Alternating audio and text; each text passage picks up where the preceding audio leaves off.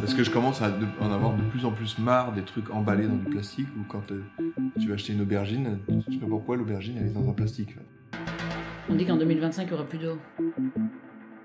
Est-ce que t'as vu ce que ça fait un citadin quand tu le mets en pleine nature? Je sens quand même en moi que j'ai une mission à accomplir. Allez, c'est parti.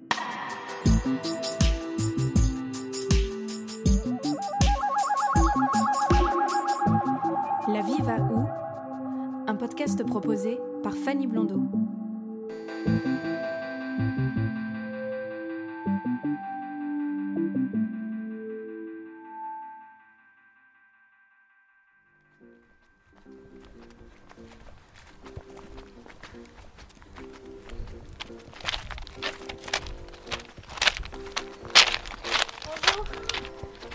J'étais, je ne pouvais pas être plus à l'opposé de vous. Bah oui, c'est ça, je me suis rendu compte, désolée, je ne suis jamais en Pas retard. grave du tout. Moi en plus j'ai une amie qui est là en plus. donc, Ah bah super. Donc euh, bah, on va peut-être quand même aller vers euh, Ah oui, pas de problème, on peut faire. euh, Moi là. j'ai laissé mon vélo là mais... Ça marche.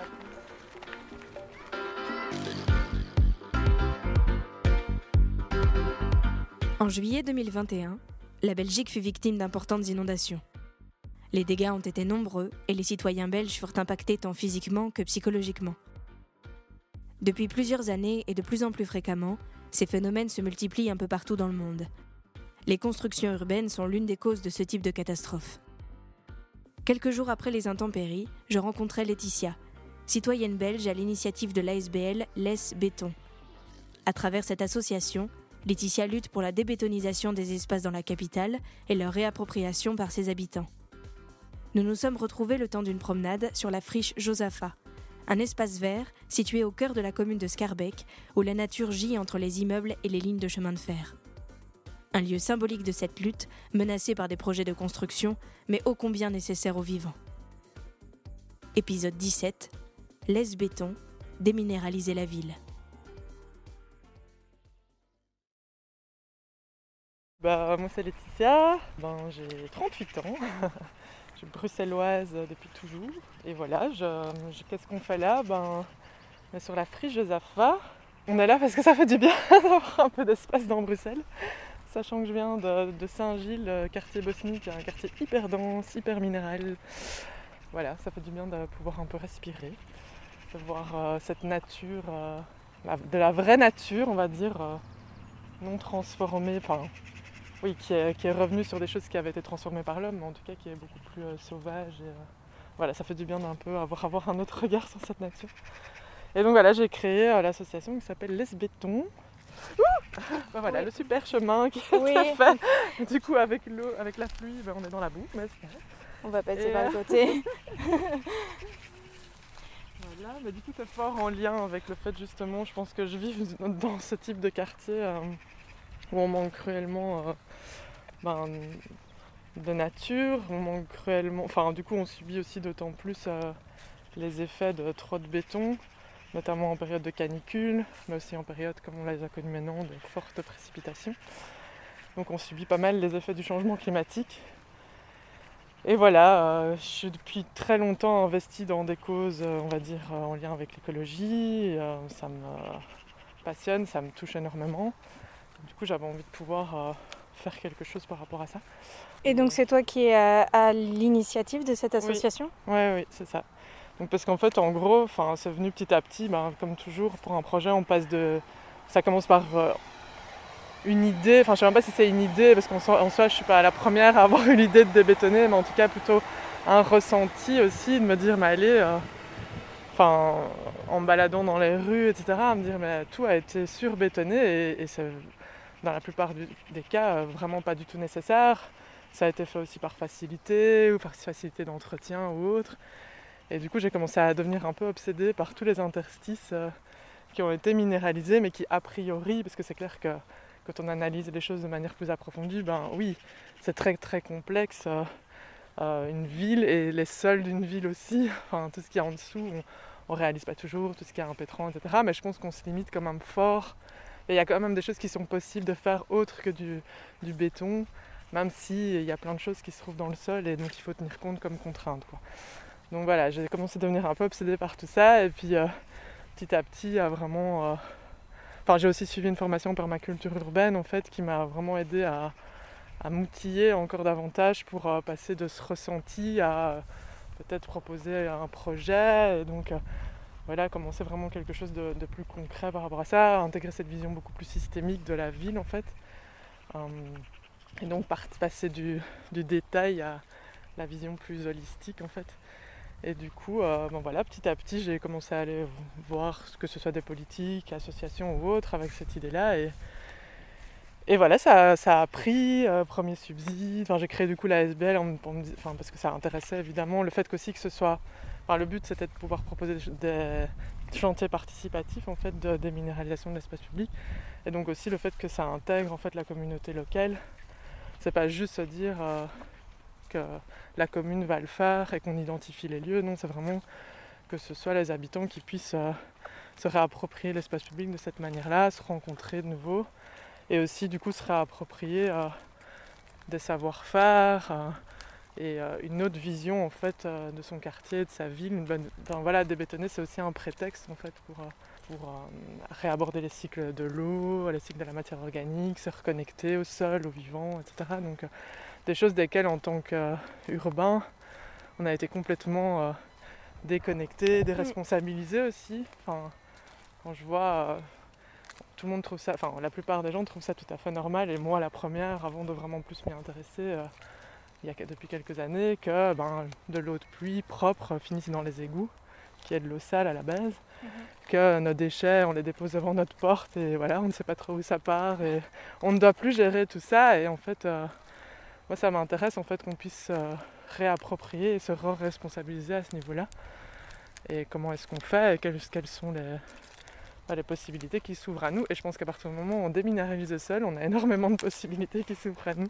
Et donc, euh, même en matière, enfin, ça peut aller loin, ça peut même être en matière d'autonomie alimentaire ou des choses comme ça.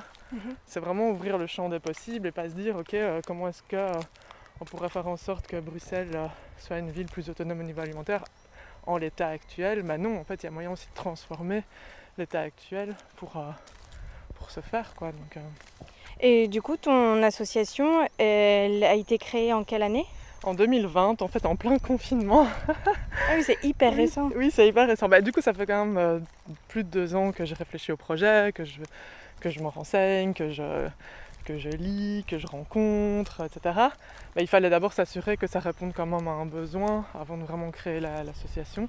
Parce que même si ça répondait à mon propre besoin, enfin, voilà, c'était le but aussi que c'était est-ce que ça intéresse euh, et les pouvoirs locaux?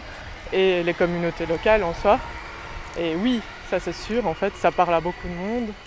Euh, et donc voilà, après, une fois qu'on a un peu ces assurances-là, on crée la SBL, mais même comme ça, ça prend vraiment du temps pour avoir des subsides, avoir les autorisations et donc lancer le truc. Et c'est vrai que parfois on se dit, Ah surtout quand on revit des catastrophes comme récemment, on se dit, allez, on y va, quoi, c'est bon, euh, on le fait, parce qu'au final, ce que je dis toujours, c'est que c'est pas du tout compliqué en fait de retirer un pavé sur l'espace public en soi, mais avoir les autorisations et le budget pour le faire, ça prend beaucoup plus de temps. Donc, euh, parce que le but c'était quand même de le faire de cette manière-là, euh, et donc de le faire euh, en toute légalité en fait. En tout cas dans un premier temps, en espérant que ça prenne et que du coup il y ait des projets beaucoup plus ambitieux et de plus en plus de projets, que ce soit aussi réapproprié par... en fait que ça devienne la nouvelle norme et que ce soit normal. Parce que moi ce qui me frappait fort aussi c'est que la réponse en termes de végétalisation dans l'espace public c'était... euh, ben, c'est très chouette, il y a les plantes grimpantes, ça je pense que c'est vraiment super. Enfin, utiliser la verticalité, ça apporte déjà beaucoup. Fleurir les pieds d'arbres, etc. Je pense que de toute façon, l'existant, il faut de toute façon l'améliorer. Mais sinon, poser des bacs, par exemple, j'ai trouvé ça toujours, euh, en fait, débile, désolé du terme, mais se dire, ok, on pose du sol sur du sol, en fait, et donc c'est tellement pas résilient comme dispositif, il faut tout le temps arroser, etc. Et donc, est-ce qu'on peut pas aller plus loin que ça euh, que les simples bacs euh, pour végétaliser l'espace public, quoi? Et pour remettre dans le contexte, parce que tu en as parlé juste avant, euh, là, la Belgique, elle vient de subir des Ouais. inondations assez terribles.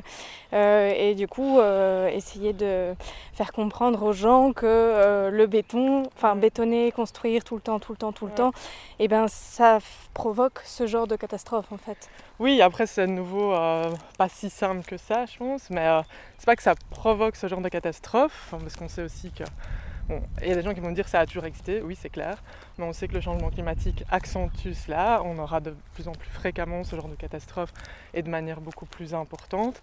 Mais ce qu'il y a, c'est que bétonner ne, nous permet pas de répondre. Enfin, c'est pas que ça accentue les catastrophes, ça accentue euh, les dégâts en fait liés à ces catastrophes. Et il n'y a pas que, enfin, la bétonisation, c'est clair que c'est un- une des causes principales, mais il y a aussi toute notre agriculture, enfin des champs qui ne, servent plus d'éponge. Euh, Enfin, il y a le fait qu'on continue aussi à détruire euh, des, forêts qui justement aussi pourraient euh, absorber énormément d'eau. Enfin voilà. Ou des, enfin, et il y, a, la bétonisation non seulement a une conséquence par rapport à ce genre d'événements climatiques, mais c'est aussi, et là la prise Josaphat c'est un des gros enjeux, parce qu'on parle beaucoup de changement climatique, mais il y a l'effondrement de la biodiversité. Les deux peuvent être liés, mais l'effondrement de la biodiversité pourrait devenir une menace bien plus importante et plus rapidement encore que le réchauffement climatique. Et de là à faire le lien tout de suite, c'est aussi une des missions que les béton veut avoir, c'est de pouvoir vraiment se, permettre aux personnes de se reconnecter en fait, d'être de nouveau euh, sensibilisées à ça et, euh, et de nouveau pouvoir s'émouvoir en de cette nature parce qu'elle serait présente vraiment un peu partout dans la ville et pas juste cantonnée à des espaces bien définis ça a été un peu euh, la spécialité aussi maintenant. Bah, les enfants ils doivent jouer dans des plaines de jeux, plus dans les rues.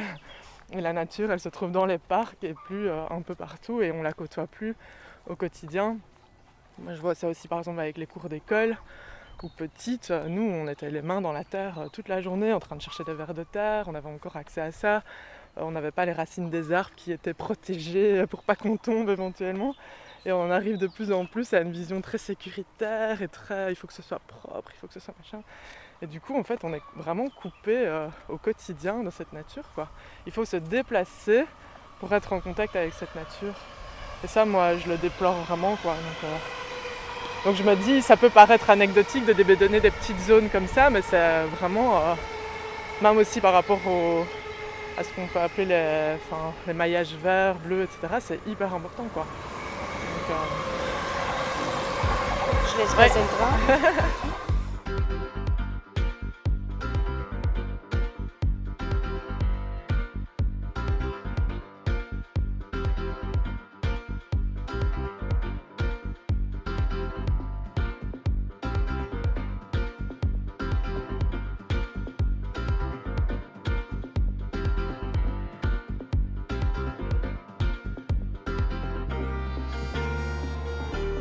Et euh, bon, là, on dit petit, petit espace, mais, euh, mais quand même ici, je trouve que c'est quand même. Bon, évidemment, c'est pas gigantesque, mais c'est quand même pas mal comme, euh, comme espace ici, là où on est à la friche Josaphat. Et du coup, concrètement, ici, vu qu'on est en train de marcher là, euh, qu'est-ce qui se passe ici? Il y a quand même une lutte Mhm. pour, pour justement que ça reste tel que C'est là. Ouais, il y a vraiment, moi je trouve ça hyper symbolique en fait comme espace, parce que ça vient un peu confronter.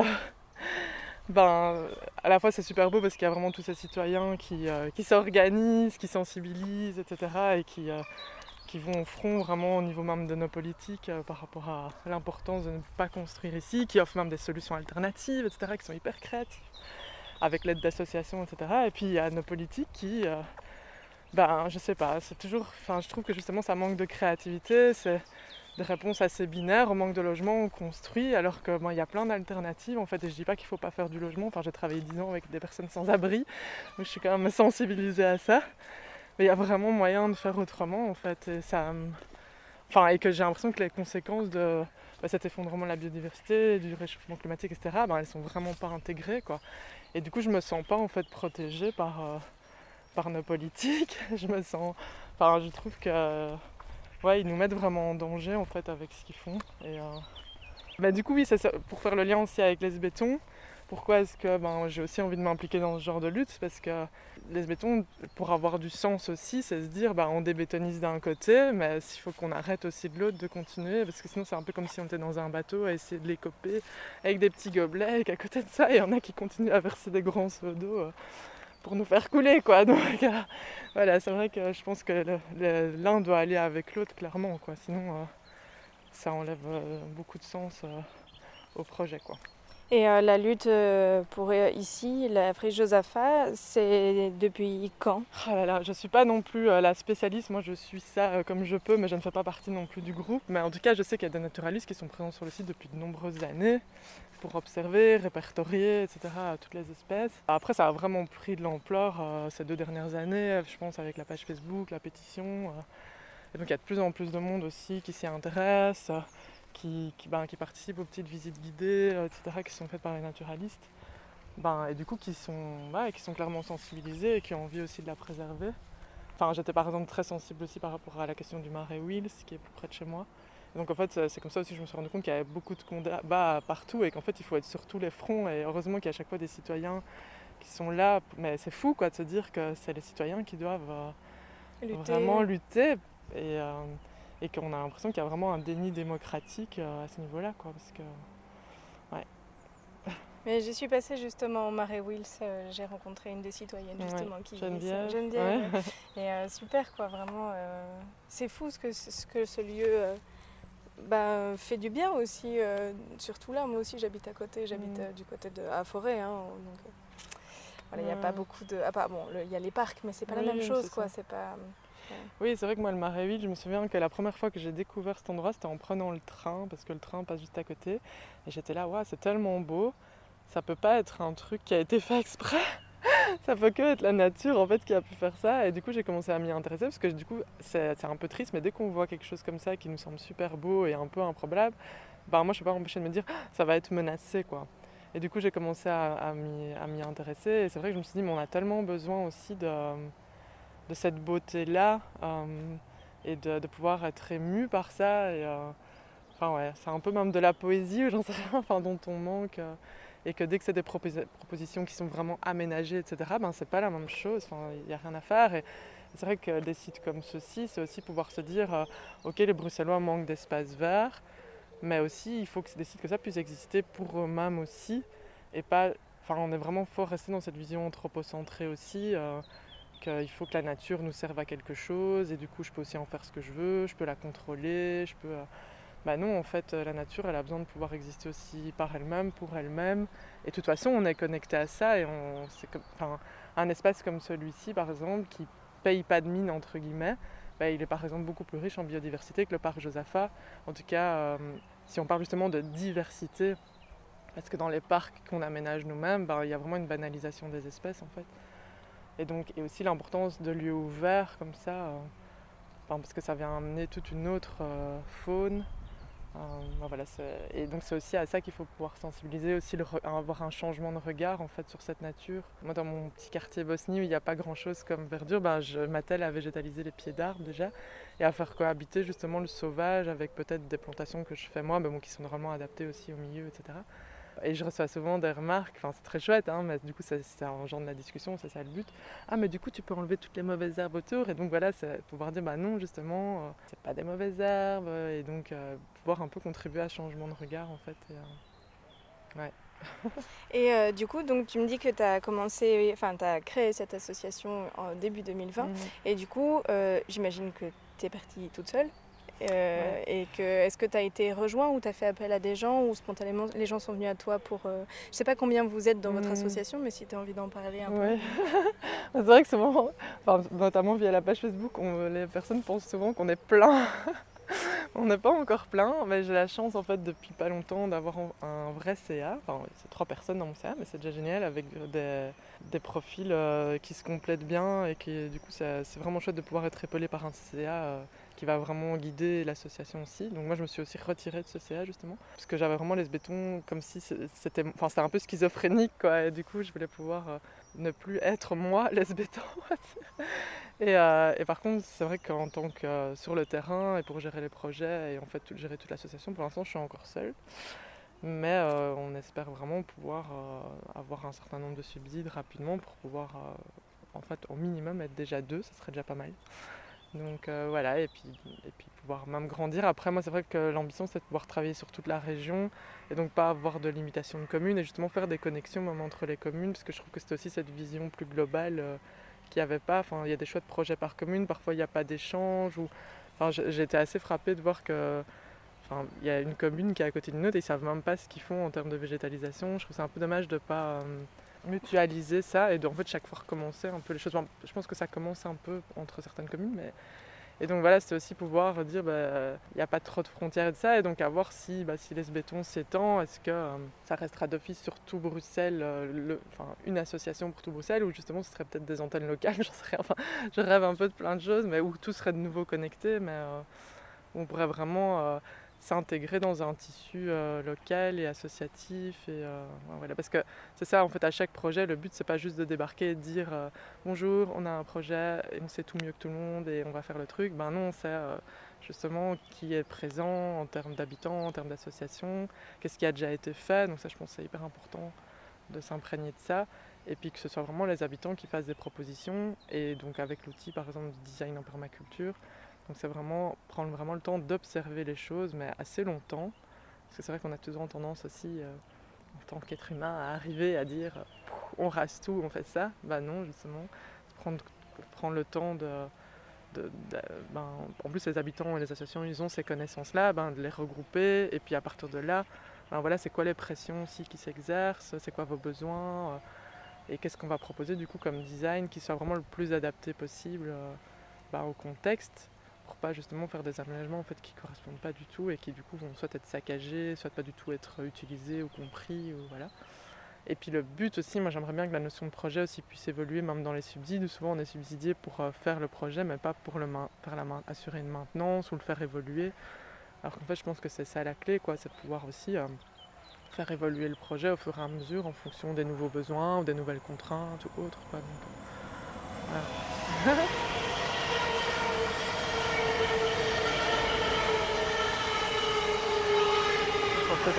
Oui, vas-y, je te suis.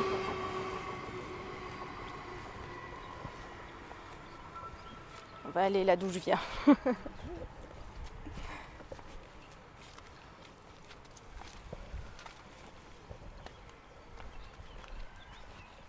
Et du coup, comment ça se passe euh, J'allais dire comment ça se passe dans ta tête quand tu te dis, euh, parce que tu dis que tu as, toujours vécu à Bruxelles, toi. Ouais.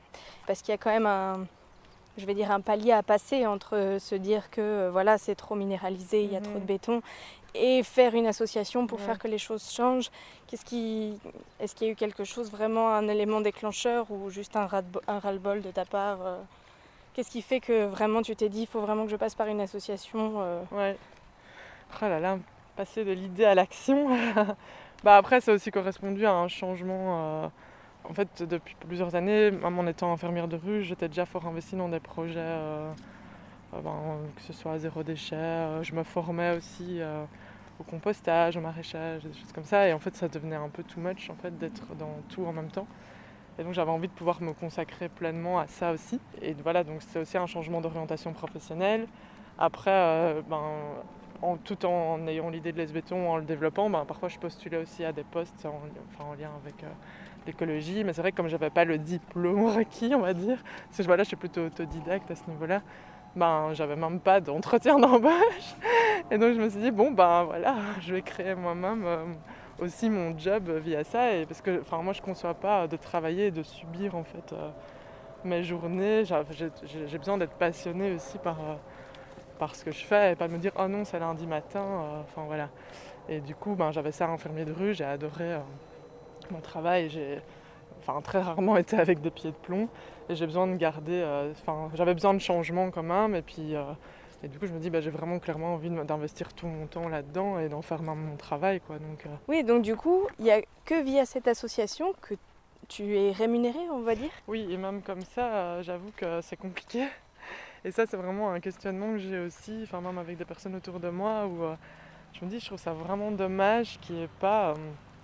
on sait qu'avec euh, bah, justement les défis qui nous attendent, euh, il y a des métiers qui, enfin même avec la crise Covid, je pense qu'ils sont vraiment apparus euh, des- comme désuets. Enfin, il y a plein de gens qui trouvent plus de sens à leur métier, qui auraient envie de, ben, de, se réinventer, de se reconvertir, etc. Mais en fait, les possibilités, c'est soit je tombe en burn-out parce que voilà, j'ai tellement tiré sur la corde et du coup voilà, soit je démissionne, mais alors je me retrouve sans rien. Et donc je trouve qu'il n'y a pas vraiment, c'est dommage qu'il n'y ait pas quelque chose qui pourrait faire, ben voilà, les personnes qui ont envie de se réorienter dans les métiers de la transition, que ce soit devenir euh, genre maraîcher, euh, j'en sais rien, n'importe quoi de manuel ou, ou bah voilà, des choses qui, permettent de rendre nos, villes plus résilientes des choses comme ça, ben, ils devraient pouvoir bénéficier, je sais pas, on a un an où on, a une sécurité au niveau économique pour pouvoir se former et créer son propre projet. Quoi. Et ça, je trouve que ça manque hyper fort. Quoi. Et donc c'est clair que moi aussi, euh, j'ai eu des gros stress aussi en créant l'ASBL, euh, au niveau même financier et tout ça. Quoi. Et en même temps, c'était plus fort, fort que moi parce que j'avais vraiment besoin de ce changement. Et, euh, donc voilà, c'est clair que c'est un peu des situations plus précaires, surtout que j'ai eu un deuxième enfant en créant l'ASBL, etc. Donc voilà, c'était pas, pas des petits défis. Quoi. Oui, je comprends. Et du coup, j'ai reçu il n'y a pas très longtemps la newsletter de Les Ah oui.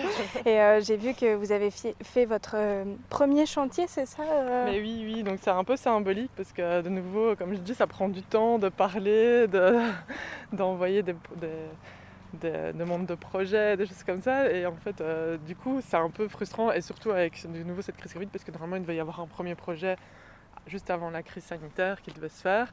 Donc tout a été reporté et donc euh, à la fin, c'est aussi une perte de sens de dire on fait que parler, parler, parler et puis surtout qu'avec cette crise, on pouvait être moins présent sur l'espace public. euh, et donc, euh, j'étais un peu en perte de sens par rapport à ça. Et donc, enfin, euh, bah, en collaboration avec l'Université populaire d'Anderlecht, on a pu. euh, et franchement, avec la commune d'Anderlecht aussi, qui a été justement super, enfin, super ouverte en fait, et super souple, on a pu retirer les premiers pavés, enfin, vraiment agrandir une fosse d'arbres euh, sur l'espace public et que ce soit nous-mêmes qui le fassions. Parce que c'est vrai que souvent, il y a un peu le retour, mais ce sera plus facile si c'est la commune qui le fait. Je leur explique, mais non, mais en fait. euh, le but, c'est que ce soit vraiment les citoyens qui le fassent, qu'il y a aussi un côté symbolique à le faire soi-même. euh, Voilà, et puis ça, enfin, quand on le faisait, on a l'impression de faire un peu de l'archéologie urbaine, c'est se rendre compte, ben, tiens, l'arbre, comment ses racines sont. Il y avait même un peu des trous, enfin de- des vides comme ça dans le sol. Enfin, c'est super intéressant en fait en soi de le faire aussi. Et, moi, la notion de sol aussi, ça, je trouve ça vraiment important de sensibiliser en fait qu'est-ce qui se passe sous ces pavés, sous nos pieds, comment les arbres arrivent à trouver leur chemin ou quoi. Et donc c'est vraiment important que ce soit les citoyens qui puissent faire ces, chan- ces chantiers quoi. Donc on a eu l'occasion de faire ça. Et euh, le but c'est de pouvoir, euh, ben, dans l'année qui vient, faire neuf autres arbres comme ça sur le Square quoi. De nouveau, ça pourrait paraître anecdotique en termes de mètres carrés débétonnés, mais franchement, il y a un impact hyper important déjà sur chaque arbre. Et ça, je trouve ça important de pouvoir aussi regarder les arbres en ville, non pas comme du mobilier urbain. Et c'est vrai que moi, je suis souvent assez choquée des fosses qu'on leur laisse minuscules. euh, et on, donc on c'est vraiment comme si on niait l'importance de ce sol et des cycles de nouveau de la vie. Normalement, c'est important que les feuilles de l'arbre tombent sur le sol pour le nourrir et pour voilà, qu'il y ait une vie dans ce sol. Donc on nie vraiment complètement un cycle. Et donc voilà, ici pouvoir euh, montrer, ben, c'est des êtres euh, vivants qui ont, voilà, qui ont des besoins parce qu'ils souffrent énormément les arbres en ville. Alors que ben, nous, si on voit plutôt une vision utilitaire de la nature, euh, ils nous rendent énormément de services. Quoi. Donc voilà, rien que ça, je trouve c'est hyper important. Et puis voilà, tous les liens qu'on crée euh, avec euh, la communauté locale qui peut aussi se réapproprier cet espace, adopter du coup des pieds d'arbres, des choses comme ça. Euh, voilà, un prétexte pour la rencontre, un prétexte pour apprendre des choses. Alors peut-être qu'il y aura des chantiers, c'est prévu beaucoup plus important aussi en termes de déminéralisation, et c'est tant mieux. Mais je pense que le, le chantier est tellement immense à Bruxelles que ce- il faudra que ça se complète entre des projets qui sont menés par la région de plus grande envergure ou les communes, et puis des petits projets plus locaux menés avec les habitants. Quoi. Mm. De toute façon, il y a tellement à faire et il faudrait le faire assez rapidement que c'est bien si ça se complète aussi. Et, et- et voilà, et du coup, créer aussi des citoyens qui seront plus résilients et qui comprennent aussi pourquoi on le fait et pourquoi parfois on va aussi prendre, et j'espère, clairement de la place à la voiture en ville. Le but ce sera aussi de récupérer des places de parking, les désasphalter, etc. Parce que s'il y a bien un sol qui n'a plus qu'une seule fonction, c'est un sol asphalté et qui justement est le moins résilient possible. Et qui est d'une certaine manière, qui est clairement privatisé en fait.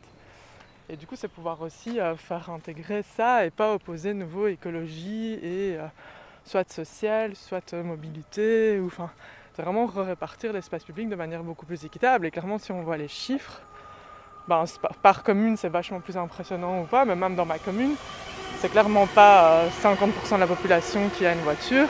Et pourtant, c'est 70% de l'espace public qui est utilisé, pour en plus que les voitures ne soient utilisées que 5 à 10% du temps. Donc, c'est juste remettre un peu les choses en perspective. Et, et du coup, ben, c'est pas ne plus avoir de voiture, mais comment est-ce qu'on peut les utiliser différemment, les partager et les utiliser vraiment quand on a besoin? Alors, les gens vont toujours opposer à dire oui, mais il n'y a pas assez d'offres de transport en commun, pas assez d'alternatives. Mais voilà, il faut qu'on puisse. Moi, ce que je trouve génial aussi, c'est de se dire, ok, quand on est présent sur l'espace public, au moins le débat peut avoir lieu sur l'espace public.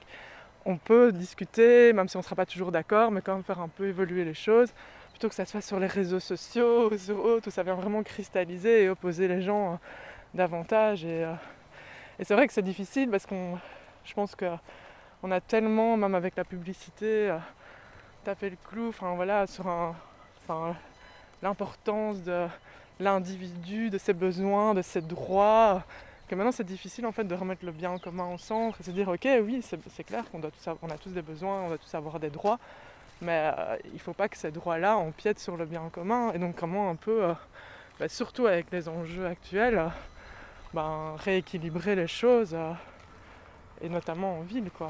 Donc, Ça fait le tour, ça ici Pardon, je te coupe. pas, ça mais fait- si tu veux on peut continuer, dit, allez, ça change. Ouais.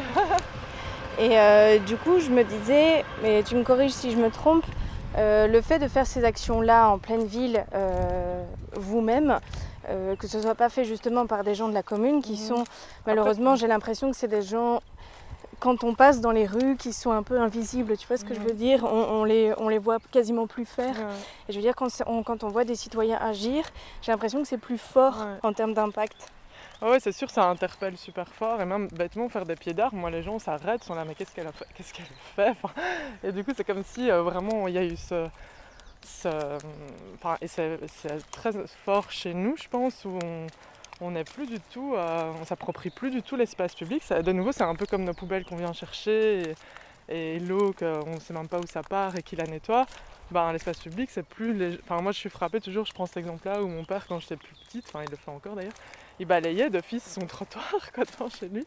Et en fait, normalement, on est censé encore le faire et s'occuper un peu euh, d'aller plus loin que notre propre porte. Et, et du coup, bah, s'occuper un peu de notre frontage, comme on pourrait dire. Et en fait, ça se fait plus et on et on n'habite plus du tout en fait cet espace public. Et euh, du coup, c'est aussi ça de se dire, en fait, on peut aussi créer des aménagements qui permettent aussi aux gens d'avoir envie d'y rester, d'avoir envie de s'y investir et de prendre soin aussi de ce qui dépasse le lieu purement privé, quoi. Et donc de rendre aussi cette frontière privée-publique beaucoup plus floue. Et euh, surtout, euh, et ça de nouveau, enfin moi ma rue par exemple, c'est dédié uniquement à du parking. J'ai pas, heureusement qu'il y a quand même quelques plantes grimpantes, mais il n'y a rien d'autre que ça quoi. Et je me dis, euh, c'est clair qu'en plus, c'est un peu un cercle vicieux parce que au moins nos rues sont attractives et nous donnent envie d'y rester, au moins on va se dé- déplacer d'une manière douce. Parce qu'on n'a pas envie en fait de les traverser à pied ou à vélo parce que ça donne pas. Enfin voilà, et donc on va plus encore avoir envie d'utiliser notre voiture. Et donc c'est un peu euh, le cercle vicieux. Et donc je trouve ça important vraiment d'agir là-dessus et de pouvoir redonner plusieurs fonctions et, euh, et- des choses à voir en fait dans l'espace public pour qu'on ait envie de s'y balader. Enfin voilà, mais par contre je trouve aussi important et avec le projet de béton de pouvoir intégrer un maximum aussi les- bah, la commune, donc travailler avec elle et s'ils le souhaitent, travailler avec euh, les ouvriers de la commune ou n'importe quel employé. Et ça se fait, franchement, il y a quand même des chouettes collaborations qui se, qui se font.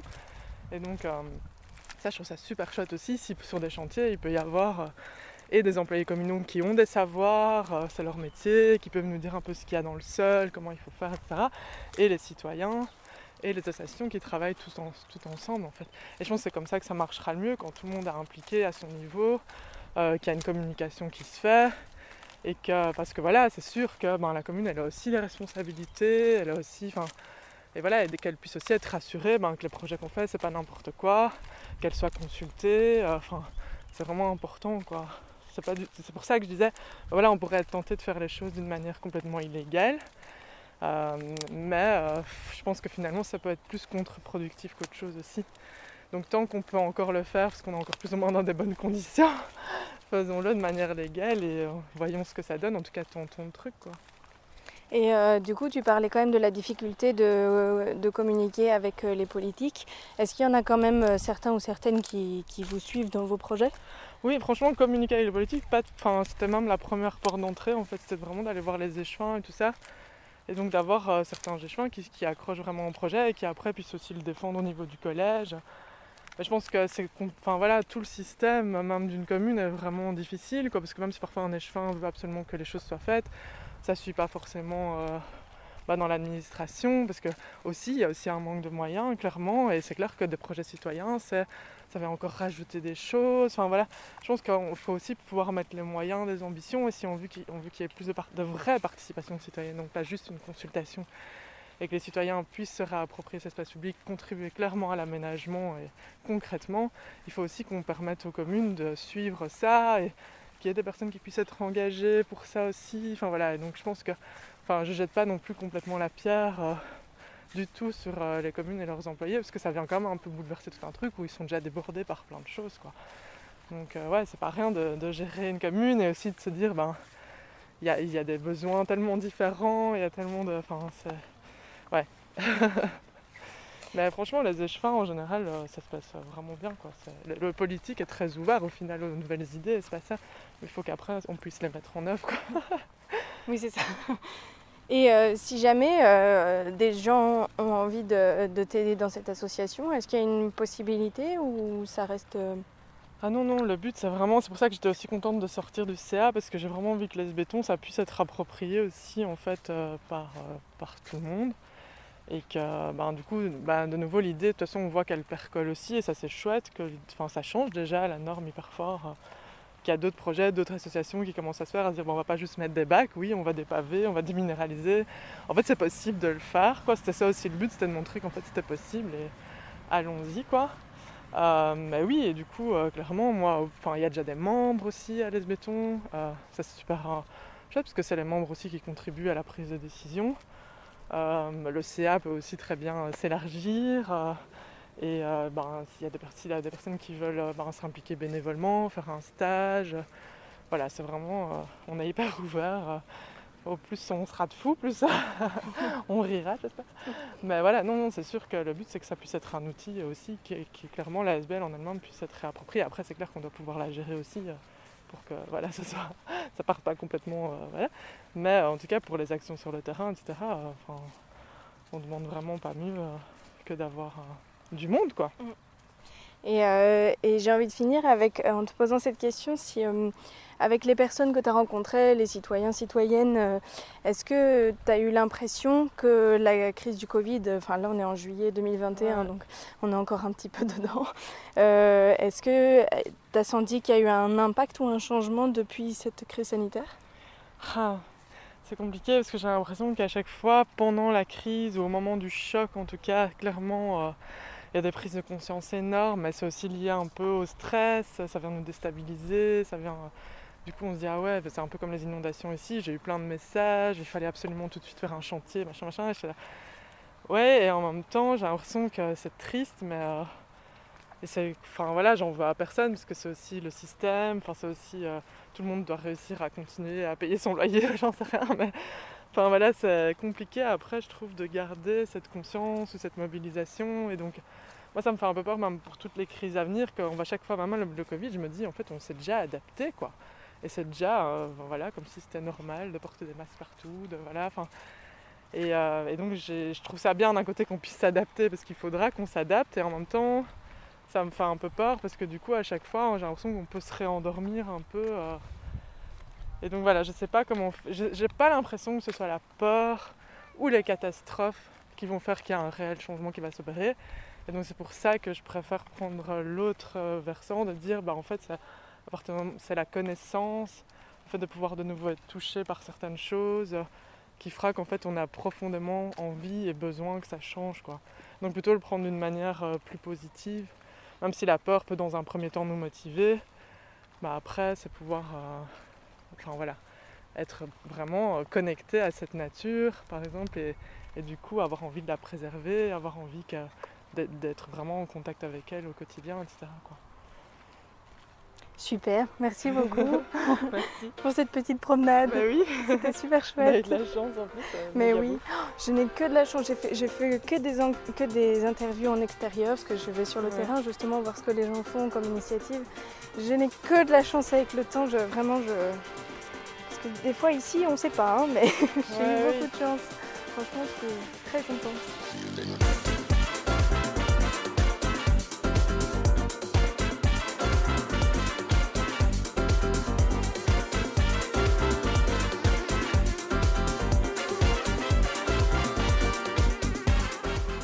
Si vous souhaitez apporter votre aide à l'association de Laetitia ou en savoir davantage, vous trouverez les informations nécessaires dans la description de l'épisode.